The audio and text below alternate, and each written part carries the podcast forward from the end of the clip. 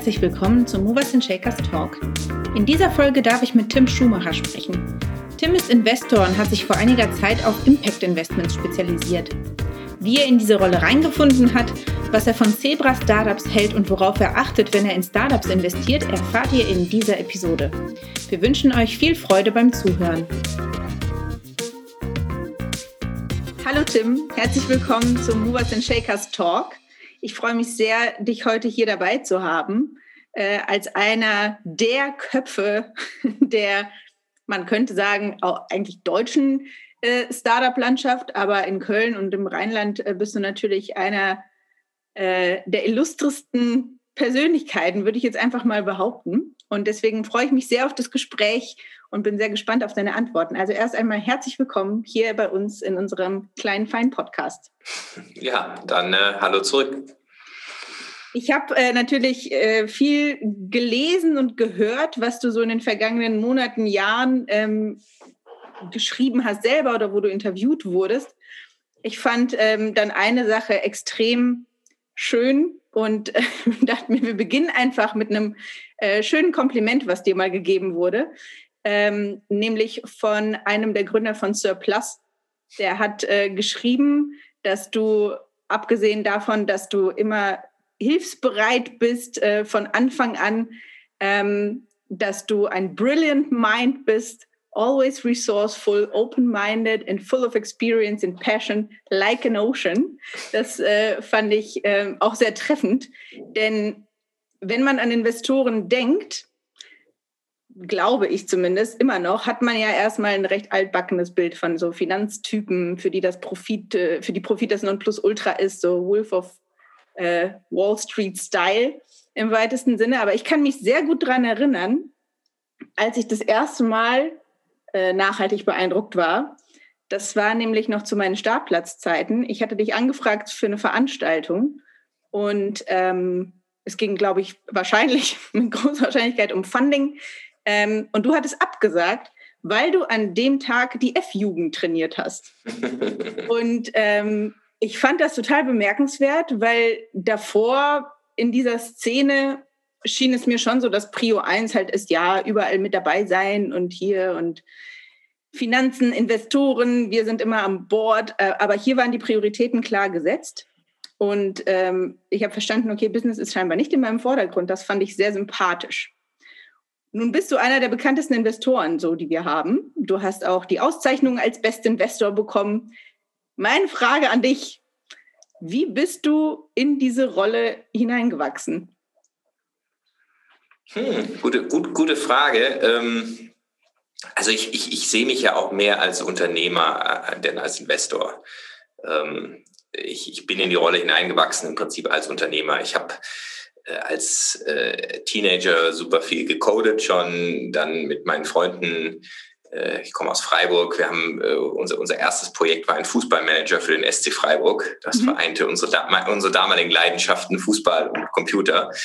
Ähm, und äh, dann haben wir für den SC Freiburg so ein Spiel programmiert und dann auch zusammen mit, mit, mit dem SC vermarktet, noch so auf Diskette und allem. Und ähm, das ähm, das war eigentlich der Schritt äh, in die Unternehmerkarriere. Dann ging das, ging das so Schritt für Schritt weiter. Ähm, das erst erweitert für andere Vereine, dann sind wir damit in E-Commerce eingestiegen, dann mit dem E-Commerce hatten wir quasi eine Domain über, dann haben wir einen Domain-Marktplatz gebaut. Also irgendwie, ähm, das zieht sich so tatsächlich durch meine Karriere durch, dass sich immer eine Sache zum nächsten ergibt.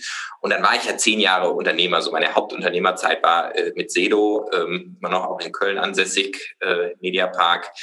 Ähm, und äh, dann, äh, nachdem ich da raus bin, ähm, habe ich mich auch unternehmerisch betätigt, aber habe eben auch äh, vielen äh, neuen Startups wieder geholfen, einfach mit Geld, aber eben nicht nur mit Geld, sondern ich sehe mich tatsächlich in dieser Runde dann immer auch eher ein bisschen mehr als der Hands-on-Unternehmer, der es äh, schon mal auch gemacht hat, der mhm. äh, Tipps geben kann, der eben helfen kann und ähm, das ist ja bei Startups oft tatsächlich äh, viel wertvoller, sogar noch äh, an, an, den richtigen Stellen zu helfen, als jetzt nur Geld zu geben. Weil Geld gibt es viel im Markt. Und äh, von daher sehe ich mich tatsächlich mehr als Unternehmer und auch als Mitunternehmer. Mal mehr, mal weniger. Es gibt eben auch Startups da. Die wollen das dann gar nicht sehr machen, trotzdem einen guten Job, da ist das auch okay. Aber ähm, im besten Fall ja, versuche ich, versuche ich tatsächlich da auch mehr zu sein als einfach nur, in Anführungsstrichen, dummes Geld. Das heißt, als du angefangen hast zu investieren, war das einfach zunächst aus Interesse an der Sache und dann auch Bauchentscheidungen ähm, basierend? Oder war das so, dass du gesagt hast, okay, ich, ich möchte jetzt Investor sein ähm, und dafür brauche ich die und die Skills und das und das Wissen, jetzt fuchse ich mich da erstmal rein und dann gucke ich mal, wo ich investieren kann. Wie haben sich so die ersten Investments ergeben? Ich glaube, die ersten Sachen waren wirklich so fast zufällig. Ähm, äh, die, man, man, man ist ja dann in so einer Gründerszene drin, ähm, dann kommen wieder junge Gründer auf einen zu und sagen, guck mal, du, du hast doch hier das und das gemacht, ich bin vielleicht in deinem Themenbereich. Also die ersten Investments tatsächlich waren, äh, sind, waren thematisch. Also wir haben mit Sedo haben wir auch in ein paar jüngere Unternehmen investiert, äh, mal Mehrheiten, mal Minderheiten, äh, die strategisch waren äh, für uns. Und ähm, das habe ich einfach weitergeführt, dann auch als ich nicht mehr bei Sedo war. Mhm. Ähm, und eins meiner ersten Investments war tatsächlich damals IO, die, die äh, Firma hinter AdBlock Plus. Ähm, da hatten wir bei Sedo damals entdeckt, oh, da gibt es irgendwie so einen Adblocker und der Adblocker frisst einen gewissen Prozentsatz unserer Erlöse. Ähm, äh, wer steckt denn da eigentlich dahinter? Und ähm, dann habe ich mich da auf die Suche gemacht und ähm, äh, dann am Ende hat aber äh, damals äh, meine Sedo-Gesellschaft hat gesagt, so nee, das ist irgendwie mit dem Thema Adblocking wollen wir jetzt nichts zu tun haben. Mhm. Ähm, ich glaube im Nachhinein eine weise Entscheidung, wenn man sich anguckt, ähm, welche ähm, Streitereien wir äh, dadurch gemacht haben mit AdBlock Plus und, und äh, Sedo war ja da schon Teil von United Internet und als Konzern kannst du dir so ein Scharmützel auch nicht unbedingt erlauben, weil da hast du ja viele äh, Berührungspunkte auch mit, mit, mit Publishern. Von daher habe ich im Nachhinein auch die, die weise Entscheidung meiner damaligen Mitgesellschaft oder Hauptgesellschafter verstanden. Aber ähm, das war dann tatsächlich eine meiner ersten Sachen. Und ähm, so war das, das Unternehmer oder die Investments kamen eigentlich aus tatsächlich einem konkreten Problem. In dem Fall das konkrete Problem war, ähm, äh, dass eben ein, ein gewisser Prozentsatz unserer Anzeigen gefressen wurde. Und äh, so war das bei anderen Investments auch. Ähm, ich habe da gerade am Anfang habe ich relativ viel in diesem AdTech-Space gemacht, wo wir bestimmte Herausforderungen auch mit Sedo hatten und ähm, ich noch wusste, so, okay, da ist ein Startup, die, die lösen ein Problem. Also es war jetzt nicht so, dass ich mich hingesetzt habe, gesagt, oh, ich möchte irgendwie Betrag X anlegen und äh, lass mal gucken, welche Branche da irgendwie jetzt äh, erfolgsversprechend ist. Mhm. Ich glaube, wenn man als Startup ähm, in der Szene schon ein bisschen unterwegs ist, dann hat man vielleicht das eine oder andere Pitch-Training halt auch mitgemacht und dann gibt es auch immer wieder natürlich die verschiedenen Aspekte, wie so ein Pitch aufgebaut werden sollte. Aber wenn man vor Investoren pitcht, heißt es ja meistens, ähm, dass diese sehr viel Wert auf äh, Team legen, dann darauf, dass die Idee ein echtes Problem löst ähm, und dass man irgendwie schon nachweisen kann, dass eine gewisse Form von Traction vorhanden ist. Äh, letzteres mit der Traction, klar, da, da geht es dann um Zahlen, da kann, soll man im besten Fall einfach schon was nachweisen können. Aber wenn wir jetzt sagen, ein Team braucht relevante Skills und Leidenschaft ähm, und ist am besten noch irgendwie komplementär, ähm, woran machst du das fest oder wie erkennst du das bei einem Team? Was sind so die Aspekte, auf die du dann besonders Wert legst?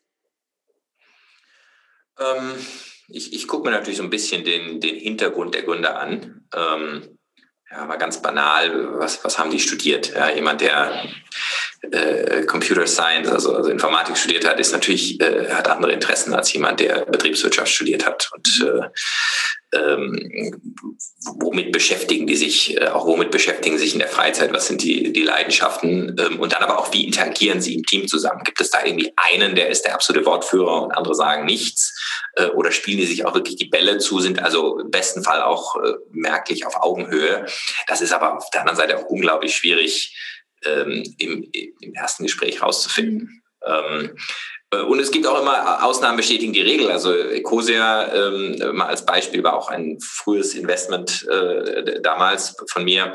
Äh, ich habe es dann, wir haben es dann später in eine Stiftung umgewandelt, aber ganz am Anfang war es ein ganz normales Investment. Und ähm, der Christian war ganz alleine. Also der hat, war, war kein komplementäres Team, sondern ähm, er und ich sind uns, glaube ich, auch gar nicht so unähnlich. Äh, hat auch Betriebswirtschaft studiert und ähm, hat aber trotzdem ein bisschen technischeren Produktblick auf Dinge und ich glaube, wir waren uns da durchaus recht, recht ähnlich, aber da war jetzt kein komplementäres Team.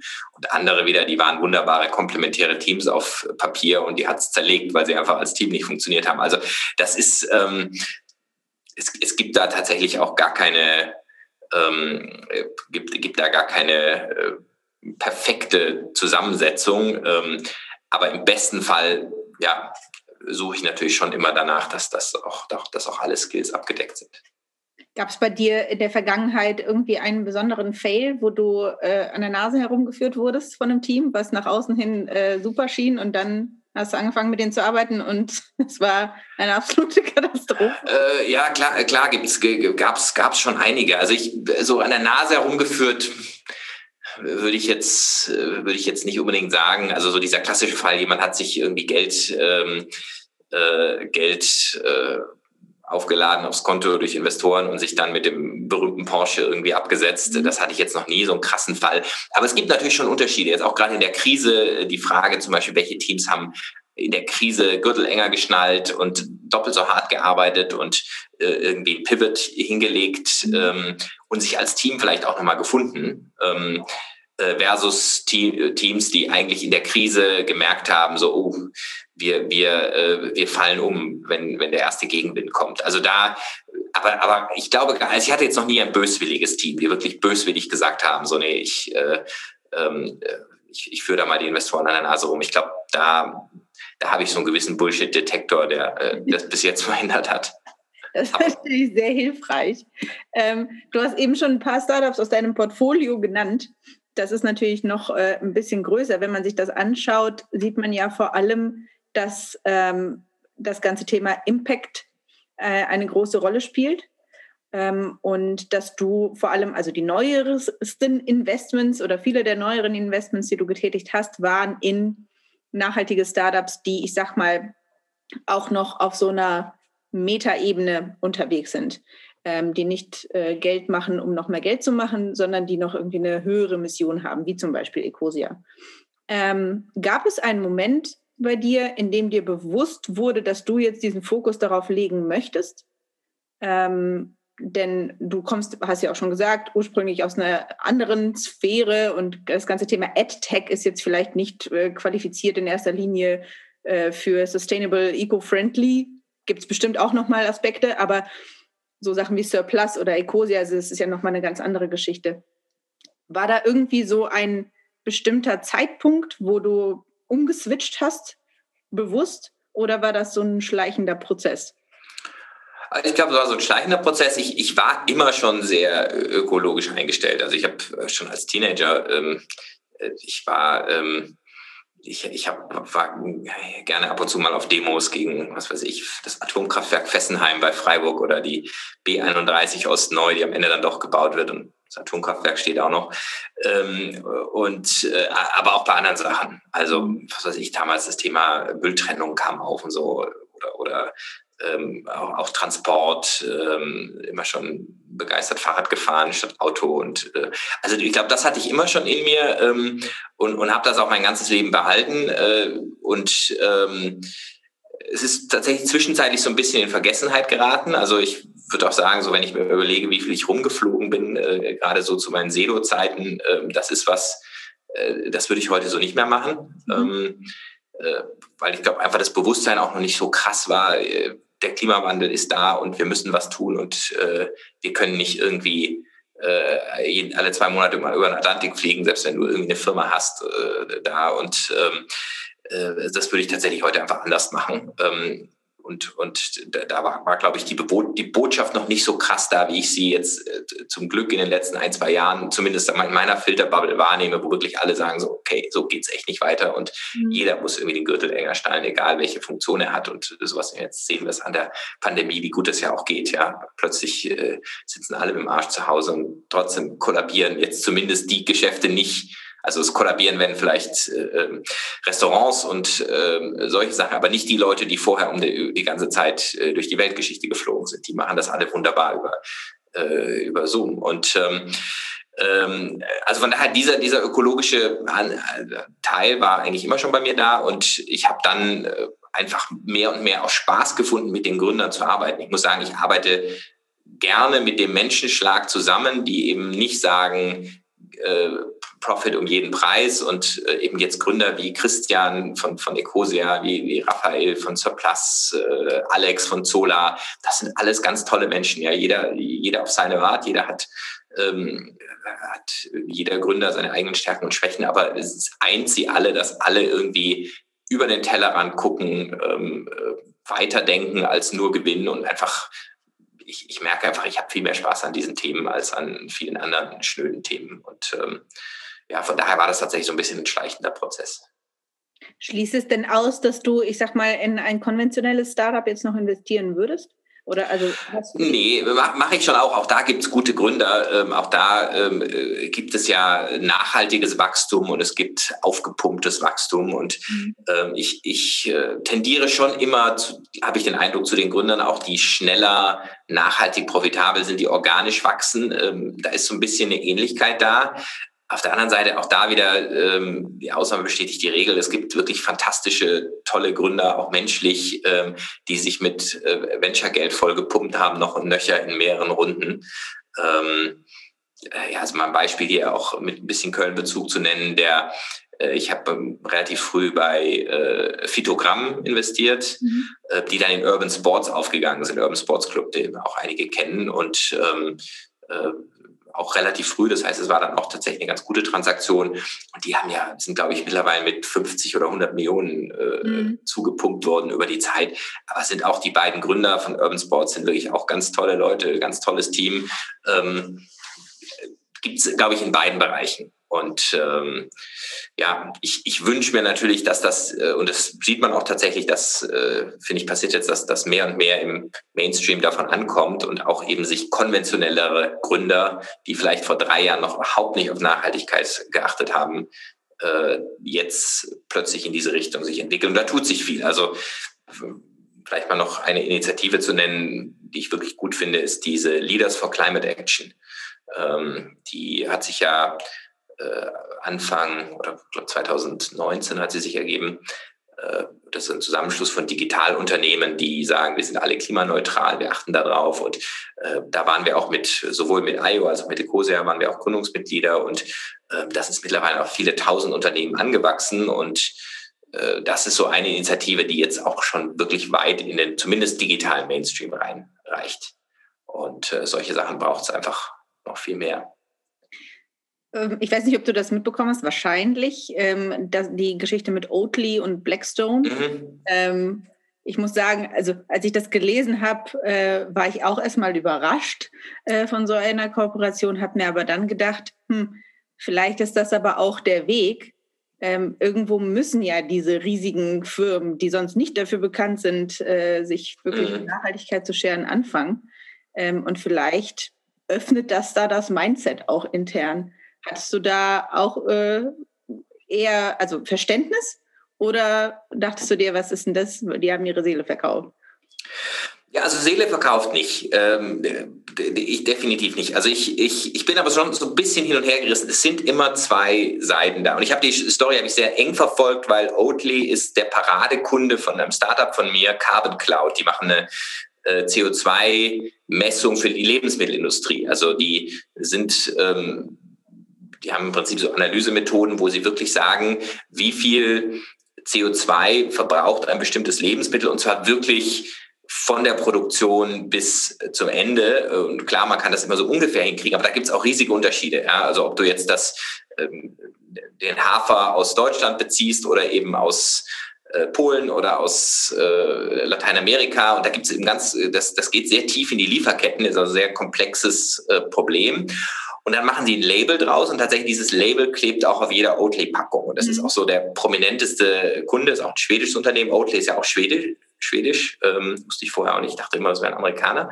Ähm, und ähm, die, dadurch habe ich die Story relativ eng verfolgt und ähm, äh, bin auch hin und her gerissen. Also wie gesagt, ich würde auf keinen Fall so weit gehen, dass man die Seele verkauft. Das tut man nicht, ja, wenn man einen Investor äh, an Bord holt. Und ähm, ja, wie du sagst, ich glaube, es ist zum einen super wichtig, wirklich auch viel Geld auszunehmen. Um Impact zu machen, musst du wachsen. Ja? Also jetzt mal, um hier ein Beispiel zu bleiben, also so eine Oatly-Milch äh, braucht irgendwie 200, ich glaube 200 Gramm CO2 und das ist irgendwie ein Drittel oder ein Viertel von, äh, von, von Kuhmilch. Und Impact wäre ja wirklich nur, wenn, sagen wir mal, alle Menschen oder zumindest irgendwie die Hälfte oder sowas der, der Leute von konventioneller Milch auf ähm, Hafer- oder Sojamilch äh, umschwenken.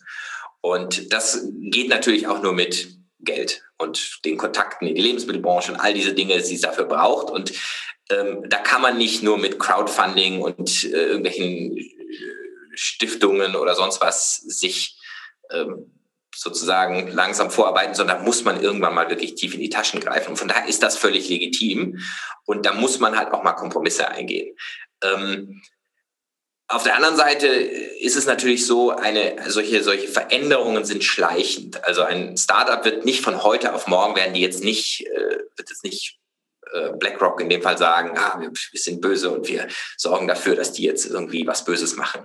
Aber natürlich, ähm, und, und ich glaube, Ben Jerry's ist da ein schönes Beispiel. Das wissen auch die wenigsten. Ben Jerry's gehört, glaube ich, jetzt auch zu irgendeinem der großen Lebensmittelkonzerne. Und da gibt es auch eine Menge ähm, Berichte darüber, wo die Gründer eigentlich dann gesagt haben, so wie schleichend dann Dinge passiert sind, wie zum Beispiel, ihr dürft keine Biomilch mehr verwenden, weil die ist zu teuer. Ja, und ähm, da passieren eben viele kleine Entscheidungen, die am Ende dann doch den, den, den Markenkern total verwässern. Und diese Gefahr besteht natürlich und da, da kann man ein bisschen entgegenwirken, wenn man eben schaut, dass man nicht zu viel verkauft, wenn man schaut, dass man sich als Gründer bestimmte Rechte sichert, ähm, äh, wenn man äh, auch, auch insgesamt einfach eine starke Firmenkultur hat, die äh, und, und die versucht weiter zu pflegen, aber trotzdem diese, dieser Einfluss von außen, das habe ich ja auch selber gesehen, wir hatten ja auch sag mal, einen Shareholder mit United Internet, der quasi ein Konzern war bei Sedo, diese, diese, diesen grundsätzlichen Einfluss einer Muttergesellschaft oder eines Hauptshareholders, dem kann man sich als Gründer praktisch nicht entziehen. Und ähm, von daher, das ist schon natürlich was, wo man sagen muss, na, da, ähm, da, da, muss man ein bisschen drauf gucken, ähm, ob man da wirklich den richtigen hat. Und ähm, ja, ich glaube, muss man dann in zehn Jahren sehen, wie, wie weit sich das ausgewirkt hat. Aber ich bin da weder extrem auf der einen noch auf der anderen Seite. Ich glaube, die Wahrheit liegt das ein bisschen in der Mitte. Ich bin sehr gespannt, wie sich das entwickelt. Ich durfte das ja vor einiger Zeit, als ich noch bei Simfy gearbeitet habe, auch am eigenen Leib erleben, wie es sein kann, wenn ein neuer strategischer Investor kommt. Mhm. Dann ist das Unternehmen plötzlich futsch. Ähm, so kann es auch gehen. Das wünsche ich Oatly natürlich nicht. Ähm, wir haben eben schon äh, darüber gesprochen, ähm, bezüglich dieser ganzen Enkeltauglichkeit, nennt man das ja heute. Äh, Unternehmen, die so agieren, dass diese Welt noch existiert, auch wenn unsere Enkel dann ähm, hier sind. Ähm, und in dem Zusammenhang äh, fällt ja immer wieder dieser Begriff, dass wir jetzt mehr Zebras statt Einhörner brauchen. Mhm. Was sagst du dazu? Findest du, das ist ein legitimer Ansatz oder ist das eigentlich nur eine etwas romantisierte Form der gleichen Sache? Ja, gute Frage. Also ich tendiere ja tatsächlich, ähm, wie ich vorher schon meinte, ähm, in meinem Berufsleben eher immer schon zu den Zebras. Also ich bin nicht der größte und beste Fundraiser. Ähm, ich habe eigentlich gern meine Unternehmen relativ schnell profitabel, ähm, in einem kleineren Kreis ähm, und dann nachhaltig wachsend. Ähm, aber auf der anderen Seite äh, sieht man dann doch oft, dass, dass wenn man es schafft, eben ein Unternehmen wirklich groß zu skalieren und dann auch Geld aufzunehmen, dass man dann doch am Ende mehr bewirken kann. Ähm, was, was ich noch gerne sehen würde, also ich würde da gar nicht so, ein, so eine harte Unterscheidung machen zwischen den beiden Sachen. Was ich aber gerne sehen würde, wäre eben Unicorns im, im Nachhaltigkeitsbereich. Mhm. Ähm, und dann finde ich es gar nicht falsch, wenn Geld von irgendwo anders herkommt. Vielleicht kommt es manchmal nur aus den falschen Quellen her. Ähm, und Hyperwachstum ist nicht falsch, wenn es für die richtige Sache eingesetzt wird. Was ich nur schade finde, und ich weiß nicht warum, vielleicht ist die menschliche Psyche irgendwie da anders gepolt, aber was ich schade finde, ist, warum die, ähm, warum es eigentlich keine Unicorns gibt. Also richtig große oder, oder noch Unicorn ist ja die Messlatte gar nicht mehr so hoch, aber wirklich Unternehmen von Weltrang, die wirklich auf einem auf einem Nachhaltigkeitslevel äh, arbeiten, wie sie, wie es zum Beispiel jetzt Ecosia tun oder, oder mhm. andere äh, B-Corps. Ähm, aber das wäre toll. Also deswegen finde ich gar nicht der entweder oder, sondern eigentlich sollte es Unicorns geben, aber eben in diesem Nachhaltigkeitsbereich. Denkst du, das liegt eher an der, ich nenne es jetzt böse, Unfähigkeit der Startups, sich wirtschaftlich so zu positionieren, dass es halt sowohl nachhaltig als auch wirtschaftlich interessant ist? Oder liegt das daran, dass äh, Investoren und Investorinnen heutzutage einfach immer noch selber eher mehr Bock haben, viel Geld zu machen, anstatt wirklich was zu verändern in der Welt?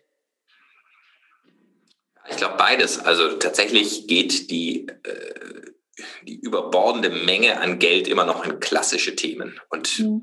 kursiert ja momentan auch im Netz so eine Liste, äh, wie viel Prozentsatz der, Umse der Investments von den großen in nachhaltige Themen gehen. Und BlackRock hatten wir vor als Beispiel, schreiben sich das groß auf die Fahnen, haben das überall verkündet und ich glaube, deren tatsächliche Anzahl liegt bei 0,3 Prozent. Mhm. Ähm, und da ist ein Riesenunterschied zwischen, was die Leute sagen und was sie tun. Ähm, eben in gewisser Weise ein gewisses Greenwashing.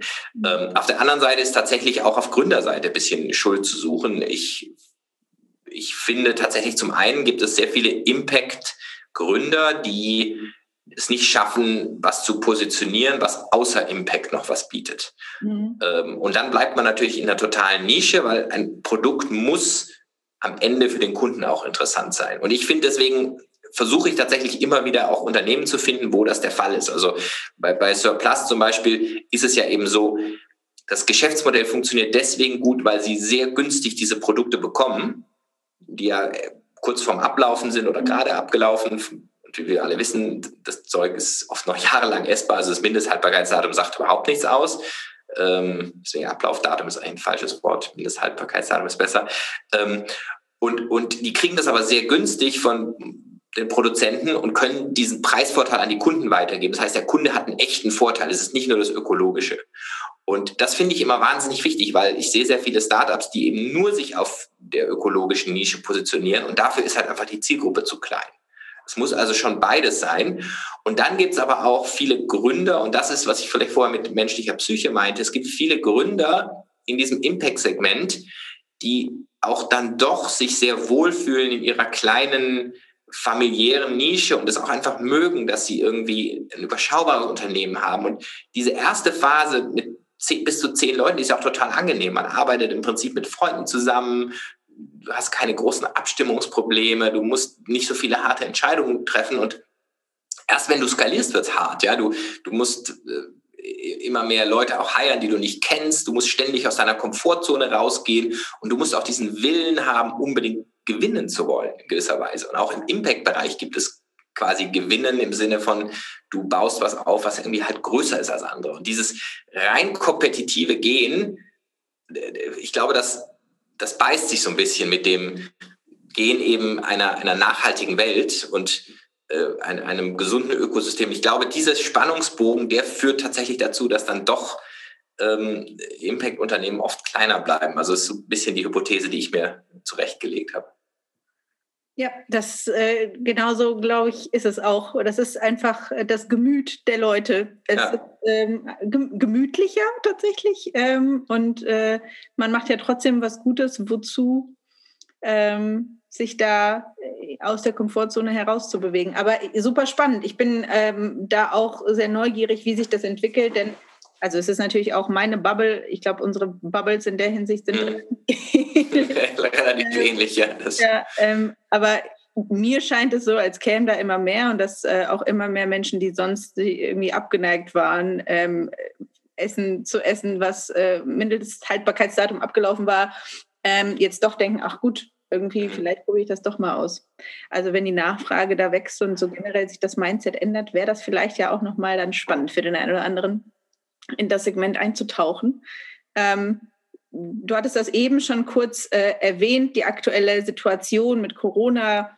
Ähm, das ist ja für manche Gründer und Gründerinnen ein, ein großes Plus gewesen. Die konnten vielleicht sogar neu starten und ähm, haben für ähm, die Probleme, die jetzt aufgetreten sind, Lösungen gefunden. Andere haben natürlich sehr gestruggelt Du hattest äh, im Raketenstart-Podcast äh, von der lieben Madeleine ähm, gesagt, dass man so eine Krise nicht verschwenden sollte, dass das auch eine Chance äh, ist, um seine Strukturen zu überdenken und zu reflektieren, was man eigentlich tut und was man eigentlich tun will in der Zukunft. Wie hast du das in deinem Umfeld mitbekommen? Fand da ein großes Umdenken statt? Also sowohl bei Startups, mit denen du in Kontakt stehst, als auch vielleicht bei den etwas größeren Unternehmen? Ähm, ist da viel passiert in den vergangenen Monaten? Äh, ja, ja, absolut. Also es gibt ein paar Startups, glaube da ging es einfach weiter, Business as usual. Gerade so im Software-as-a-Service-Bereich. Mhm. Ähm, die sind ja äh, relativ äh, schwankungsarm. Ähm, dann gab es Startups, die tatsächlich äh, auch stark gewachsen sind. Ähm, und dann gab es aber auch Startups, wo es äh, in manchen Fällen ein, ein Shift im Geschäftsmodell gab oder in anderen Fällen wirklich das Geschäftsmodell komplett weggebrochen sein, sind. Äh, zwei Beispiele, ich bleibe erstmal nochmal beim Surplus, bei dem Shift. Ähm, vor der Pandemie war ähm, die zentrale Strategie von Surplus äh, die, äh, die Rettermärkte, also Supermärkte, wo man die Lebensmittel kaufen kann. Ähm, mit der Pandemie ist das Thema Online-Einkauf auch von Lebensmitteln durch die Decke gegangen, überall. Ähm, und tatsächlich hat sich jetzt über dieses äh, Jahr 2020 die, äh, das herauskristallisiert, dass das eigentlich auch die überlegene Strategie ist in dieser Art von Geschäftsmodell. Und das, äh, der Teil hat sich ver, vervielfacht, äh, während die Rettermärkte naturgemäß, gerade weil die teilweise in so auch Einkaufszentren waren, ähm, äh, auch manche wirklich Schwierigkeiten hatten. Und mhm. da haben wir tatsächlich da auch viel Ressourcen hin und her geschiftet. Ähm, und um noch ein extremeres Beispiel zu nennen, ähm, Miomente ist ein äh, kleines Startup von mir, ähm, äh, aktuell auch übrigens leider das einzige frauengeführte Startup in, in meinem Portfolio. Ähm, da, äh, das ist ein, ein Marktplatz für, für Events, äh, also Genuss-Events nennen die das, also Kochkurse, mhm. Tastings, äh, Barista-Kurse, solche Sachen. Und das ist natürlich, die hat natürlich ein richtig beschissenes Jahr, ja, weil das alles geschlossen war. Ähm, und die waren aber super kreativ. Das war zum Beispiel eins dieser Startups, äh, wo ich das Gefühl hatte, äh, die haben diese Krise wirklich positiv genutzt. Die haben sich auch als Team wirklich toll verhalten. Natürlich erstmal am Anfang alle Gürtel enger geschnallt, aber haben dann eben auch zusammengehalten, statt plötzlich irgendwie beim ersten Wind umzufallen. Und ähm, das fand ich echt toll, wie dieses Team zum Beispiel reagiert hat. Und dann haben die äh, natürlich viel mehr auf Gutscheine geschiftet, ähm, aber auch plötzlich auf Online-Kurse. Und dann haben wir tatsächlich selber, habe ich als einer der ersten Tester da mal im April äh, im ersten Lockdown so ein, so ein Gin-Tasting gemacht und das war richtig cool. Also ich dachte, ach, was für ein Mist, ne? Und habe es dann einmal ausprobiert und ähm, am Ende waren ähm, meine Frau und ich äh, halt betrunken und es war lustig und es war irgendwie, war, das fühlte sich wie Weggehen an und äh, und die waren dann damit auch super erfolgreich. Also die haben, glaube ich, wirklich nach kürzester Zeit hatten sie 30, 40 Prozent ihres Umsatzes damit gemacht und hatten äh, am Ende äh, war das Geschäftsjahr fast so gut wie das letzte Jahr. Was wirklich phänomenal ist, wenn man überlegt, dass man eigentlich in, in wirklich so einem unfassbar schlechten Umfeld das gemacht hat. Und das ähm, äh, zeigt natürlich dann auch wirklich, was Gründer sind, die, die, die so eine Krise zu nutzen wissen. Und vielleicht, das ist natürlich die Hoffnung, können sie mit so einem Modell auch viel besser wachsen. Aber das ist ja tatsächlich ein skalierbares Modell noch. Und ähm, von daher haben wir da natürlich gewisse Hoffnung. Und andere Startups wiederum haben äh, die Krise genutzt, einfach zum Beispiel um Strukturen äh, zu straffen ähm, in der Phase, wo es immer nur wächst, wächst, wächst äh, du viel Geld aufnimmst, baust du natürlich auch sehr viele Ineffizienzen auf. Du leistest dir Dinge, die vielleicht unnötig sind und hinterfragst auch nicht, müssen wir all diese Geschäftsfelder betreiben, müssen wir das alles machen. Und da wurde auch sehr viel entschlackt. Und von daher ist äh, tatsächlich, ähm, ja, stehe ich weiter zu dem Satz, den ich da auch bei äh, der Madeleine gesagt habe, eben, a crisis is a terrible thing to waste, äh, wie es ja im Englischen heißt. Also wirklich, ähm, so, eine, so eine Krise sollte man auch nutzen. Und ähm, Gab es äh, bei dir selbst auch äh, Learnings ähm, für, für dein tägliches Doing, was ja sehr äh, abwechslungsreich ist, weil du dich ja ständig in andere Unternehmen, ähm, also auch an die Denken dann äh, hineinsetzen musst. Du hast ja wahrscheinlich nicht den Business-Tag, der immer gleich ja. aussieht. Ähm, aber nichtsdestotrotz gab es für dich ähm, Punkte, wo du gesagt hast, das, das mache ich jetzt anders, weil ich durch Corona drauf gekommen bin, das jetzt anders zu tun? Also definitiv weniger Reisen. Ähm, ich reise gerne und ich vermisse auch sonst. Also ich, vor der Pandemie bin ich schon, wenn ich nicht zumindest einmal im Monat für zwei, drei Tage irgendwie irgendwo hingefahren bin, ein Board-Meeting oder irgendwas und dann noch anderen Sachen, dann äh, habe ich bei mir schon gemerkt, dass ich ein bisschen kribbelig werde. Das hatte ich letztes Jahr überhaupt nicht. Ähm, es war einfach so und ähm, ich, ich, glaube, wir sind alle viel zu viel rumgereist wegen irgendwelchen Board-Meetings und äh, ich, ich finde es schon gut, auch sich ab und zu zu treffen, aber äh, so Sachen wie, wir haben zum Beispiel eine Beteiligung in, in, Barcelona und da haben wir äh, vierteljährlich Board-Meeting gemacht und das ist sowas, da würde ich dann jetzt versuchen, lieber einmal im Jahr richtig treffen, zwei, drei Tage auch Zeit mit den Leuten zu verbringen, als irgendwie viermal im Jahr äh, irgendwie dahin zu fliegen und äh, äh, am Abend im schlimmsten Fall wieder zurück. Ähm, mhm. Da würde ich, da, da, da werde ich dann auch einfach dafür sorgen, dass die diese Meetings per Zoom stattfinden. Ja, und das ist ökologisch sinnvoller, es ist zeitlich sinnvoller. Man sollte sich, wie gesagt, man sollte sich schon treffen, ähm, aber das, das kann halt lieber dann einmal im Jahr passieren, ähm, aber dann sozusagen wirklich Quality Time und auch mit den Leuten dann abends essen gehen und vielleicht den nächsten Tag noch einen Workshop machen und dann hat man auch wieder die Basis gesetzt. Ähm, auf der anderen Seite, selbst die ist nicht immer nötig. Wir haben hier mit, mit meiner SaaS Group, das ist ja dieses Software, mein Softwarevehikel, wir haben da jetzt einige Riesendeals gemacht äh, letztes Jahr, wo wir die Leute kein einziges Mal persönlich getroffen haben.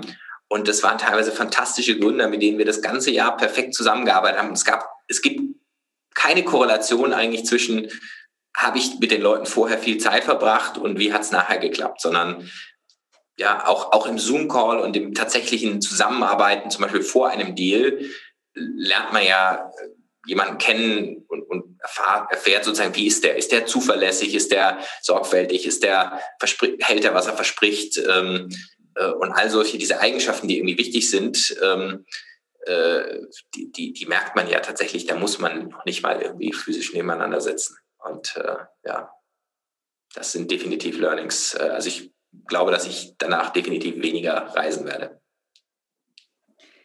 Wenn man äh, jetzt äh, sich dieses Interview anhört und denkt, boah, ich habe richtig Lust, in dieses ganze Investment-Business einzusteigen, ähm, habe aber jetzt keinen Finance-Hintergrund und habe vielleicht noch nicht mal irgendwas mit Wirtschaft studiert. Hm, wie kann man einsteigen. Vor allem, wenn man sagt, ich möchte jetzt nicht einfach mich irgendeiner riesen Finanzbutze anschließen und da als äh, kleines Rädchen irgendwie Kaffee kochen.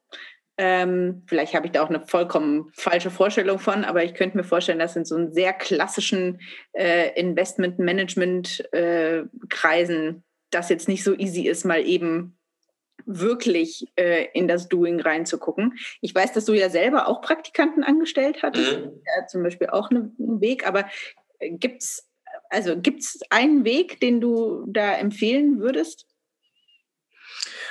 Ähm, Praktikum ist natürlich immer eine Sache, aber ansonsten würde ich empfehlen, in einem Startup erstmal anzufangen. Weil man kann, glaube ich, auch nur glaubwürdig auf der anderen Seite sein, wenn man die Startup-Seite kennengelernt hat.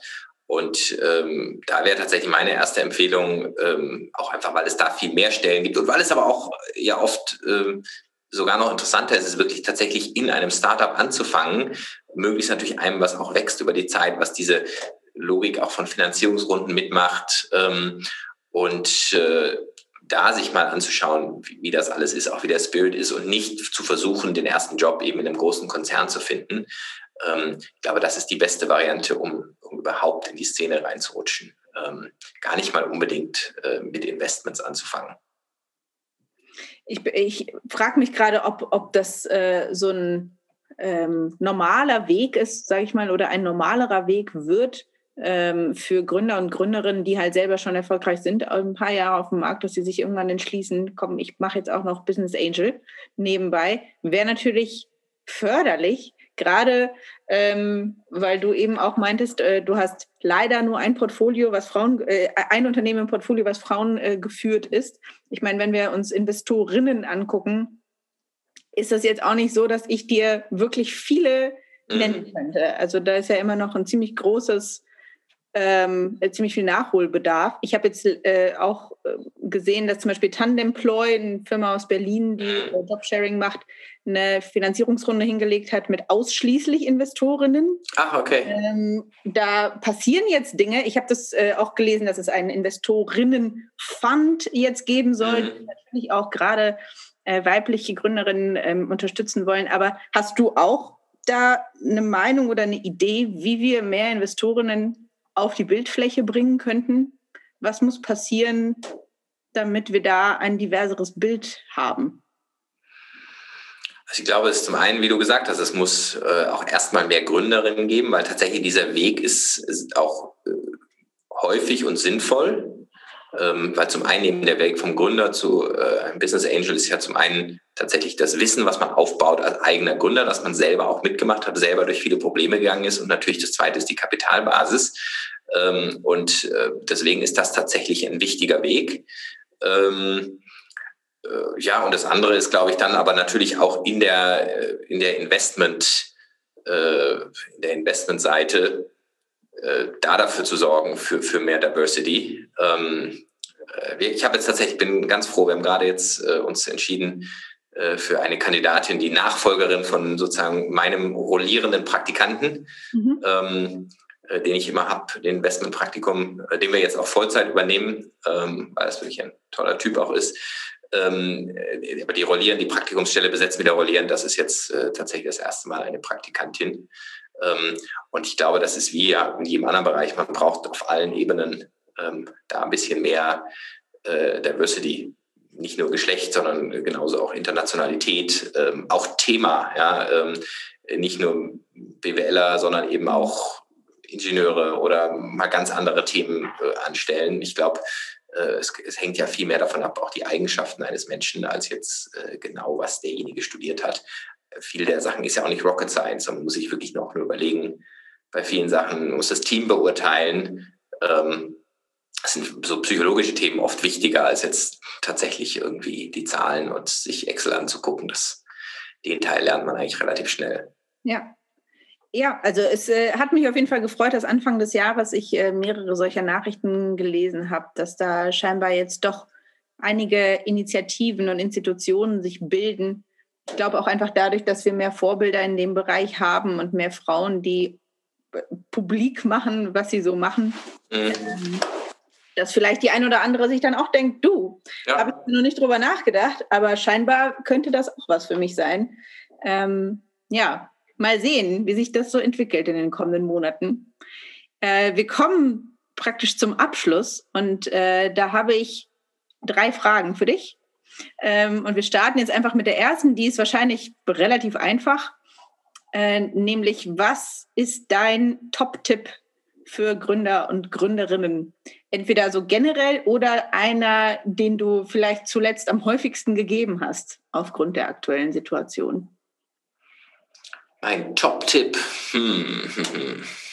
Gibt natürlich immer viele Sachen, gibt so in der für jeden für jeden Bereich äh, immer ja unterschiedliche Engpässe, die man so als Gründer hat. Aber vielleicht ist das auch der Top-Tipp, ist, sich jemanden zu suchen, der, äh, an den man sich einfach wenden kann, der eben Herausforderungen auch schon mal durchgemacht hat und eben an jeder dieser Stellen, weil es gibt eben nicht nur diesen einen Top-Tipp, sondern es gibt eben als, als Gründer, äh, es ist ja ein Marathon und nicht ein Sprint. Das heißt, man muss sich wirklich irgendwie, ständig hat man irgendwelche Themen und dann, bei denen man sich wenden kann, wirklich so ein, ähm, das ist natürlich auch oft die Funktion eines Business Angels, kann aber auch eine andere Art von Mentor oder Coach oder sowas sein, äh, mit dem man viele Themen auch mal durchreden äh, kann ähm, weil tatsächlich gerade als First-Time-Founder äh, sind natürlich alle unerfahren und ansonsten ist man tatsächlich im Gründerleben auch manchmal einsam, weil ähm, man hat natürlich auch andere Gründer, die haben aber auch natürlich ihre eigenen Herausforderungen, aber man hat ja nicht dieses Klassische, auch dass man von Kollegen und Vorgesetzten äh,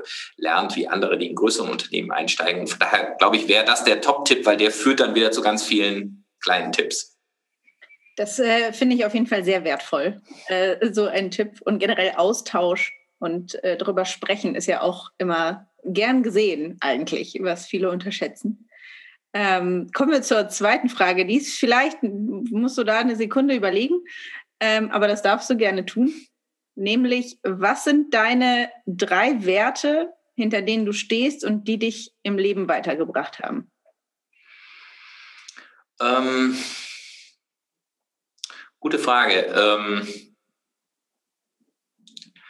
also tatsächlich, glaube ich, das eine ist, ist Ausdauer, ja, dass viele Sachen nicht über Nacht sind, sondern einfach auch im Sportbereich, du hast vorher mein F-Jugendtraining angesprochen. Ähm, ich bin tatsächlich bin kein guter Sportler. Ähm, ich war als ähm, ja, als Kind wirklich eher, eher, eher unsportlich. Äh, in meinem eigenen Fußballverein, in meinem Dorfverein war ich eher immer Ersatzbank als, äh, äh, als, als der Star. Also ich war definitiv Ersatzbank oder gerade in der Mannschaft. Mhm. Und, aber dadurch, dass ich einfach sehr lange gespielt habe, war ich dann irgendwann doch ganz okay. Ähm, und ähm, so ist es, glaube ich, bei vielen Sachen. Ja, ähm, man muss einfach viele Sachen sehr lange machen und nach einer Zeit ähm, äh, wird man dann wenn man vorher gut war, wird man sehr gut und wenn man vorher schlecht war, wird man zumindest irgendwie okay. Ähm, muss einfach Spaß dran haben. Also ich glaube tatsächlich Ausdauer ähm, zeichnet mich aus.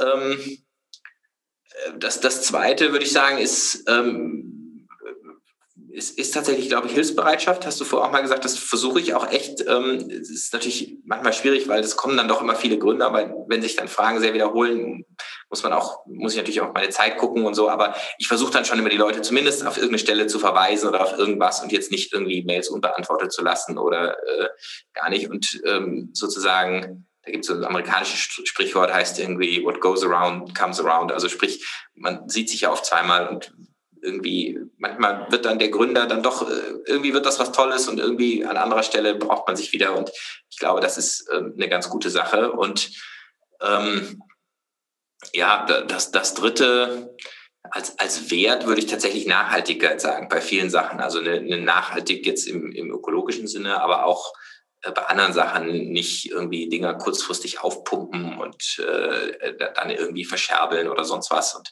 sondern äh, schon, dass, dass, dass Dinge auch irgendwie hängt ein bisschen tatsächlich mit, glaube ich, Ausdauer zusammen, dass, dass Dinge durchdacht werden, sondern aber dann einfach auch vernünftig funktionieren müssen und ähm, ja, ein bisschen verwandt die drei Themen, aber ich glaube, dass äh, ja. Aber zusammen macht ja ein super Paket trotzdem, muss man sagen. Ähm, also ich finde das auch bemerkenswert, dass äh, eine Person wie du, die ja doch wirklich viel macht und viel unterwegs ist, trotzdem ähm, approachable ist. Ich glaube, dass das ist etwas, was ähm, leider selten passiert, dass äh, Menschen halt irgendwann äh, den Bezug verlieren so, zum Pöbel, nenne ich es mal.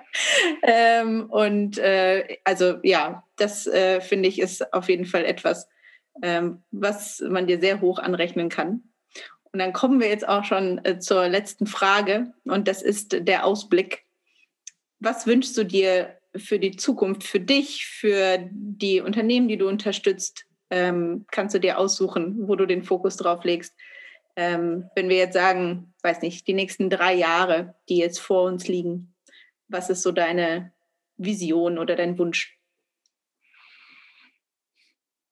Also vielleicht, vielleicht auf einer Metaebene äh, sogar, also jetzt gar nicht, also hat äh, eine persönliche Komponente auf Unternehmen, auf Gesellschaftssicht, aber ich wünsche mir so ein bisschen, dass wir diese Krise, die wir äh, letztes Jahr hatten, und für manche, glaube ich, war es definitiv auch mehr eine Krise als für, ich würde es mal sagen, uns, sag mal, in, in, in, in der Digitalwelt, wo wir ja, glaube ich, doch ganz gut auch konnten weiterarbeiten. Ähm, aber dass, dass wir diese Krise und auch diese äh, Entschlossenheit auch zum Beispiel der Politik und der Fähigkeit, Dinge zu verändern, dass wir uns das bewahren und nicht irgendwie, klar, ich wünsche mir, dass wir irgendwie zu einer, in Anführungsstrichen, Normalität, wie es so häufig sagt, zurückkommen, aber dass wir uns das bewahren und nicht einfach irgendwie da wieder weitermachen, wo wir sind, sondern dass man wirklich überlegt, so eben auch bei, äh, gerade bei dem meiner Ansicht nach wichtigen Thema Klima, ja, was ich glaube, dass die Klimakrise nochmal Faktor 10x oder 100x von Corona sein äh, kann, was uns ja, sag mal, nur äh, nur sozusagen die, die, das Social Distancing eigentlich beschert hat. Ähm, äh, aber dass wir hier noch viel größere Probleme haben, dass wir dieses, diese Fähigkeit äh, zu reflektieren, äh, auch Dinge zu verändern, auf die Wissenschaft zu hören, ähm, und das, wie gesagt, betrifft jeden persönlich, betrifft Unternehmen, betrifft die Gesellschaft, ähm, dass wir uns das bewahren und ähm, im